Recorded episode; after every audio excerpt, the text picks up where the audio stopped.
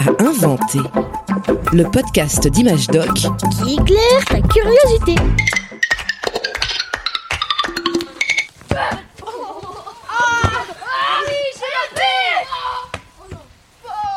Que j'ai mis là? Mais maman, le mien il était beaucoup mieux que vous tous. Non, c'est celui de Sacha le plus beau.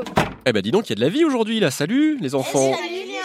Ça Eh, eh, vous avez réussi à vous mettre d'accord sur vos jeux dans la cour? Ça y est, vous décidez démocratiquement? Ah oui, maintenant pour choisir notre jeu, on tire au sort ou on vote à main levée. Comme les Grecs de l'Antiquité. Hein. Je me demandais, en France, on pourrait tirer au sort le président de la République? Oui, c'est- c'est un peu dangereux aussi, non? On sait pas trop sur qui on va tomber. Quand on confie autant de pouvoir à quelqu'un, c'est bien de savoir qui est cette personne, ce qu'elle pense, ce qu'elle compte faire de ce pouvoir.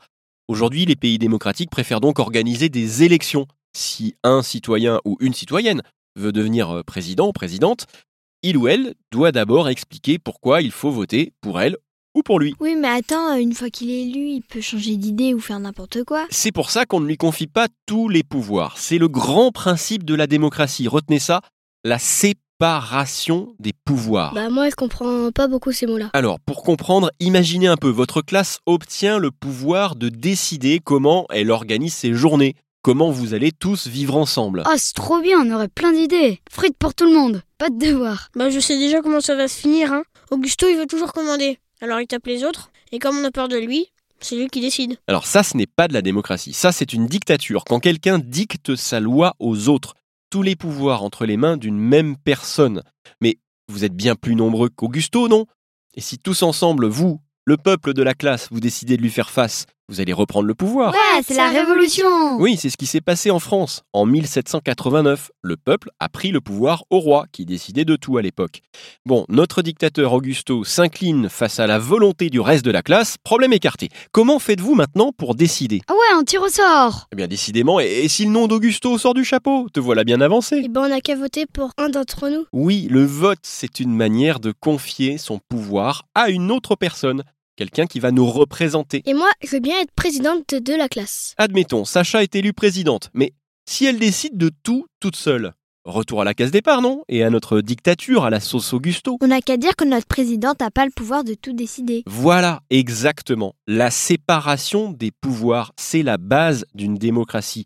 On attribue des rôles, on partage le pouvoir, on le sépare. Tenez, on va créer des ateliers dans votre classe. Un atelier qui vote pour décider des règles. Par exemple, cet atelier va décider qu'il y aura une séance de peinture le mardi. C'est ce qu'on appelle le pouvoir législatif. En France, c'est le rôle des députés et sénateurs qui votent les lois. Moi je veux bien aller dans l'atelier euh, qui décide des lois. Ok, un autre atelier va appliquer ces règles. Il va organiser les séances de peinture, trouver les feuilles de dessin, les pinceaux, les distribuer aux autres élèves, etc. Ça, c'est le pouvoir exécutif. En France, ce rôle appartient au président et au gouvernement. Ah bah ça c'est mon rôle. Moi, je suis ton premier ministre. On a notre première ministre et notre présidente. Maintenant, on va faire un troisième atelier qui vérifie que les règles sont respectées et peut sanctionner ceux qui cassent les pinceaux, qui dessinent sur les vitres, pour reprendre notre exemple. Ça, c'est le pouvoir judiciaire.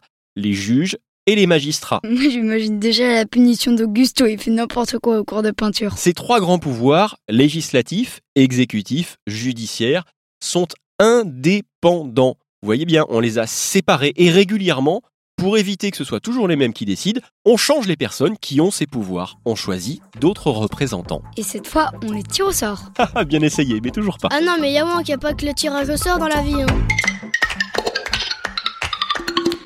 Un podcast original, Bayard Jeunesse, Billy de Cast.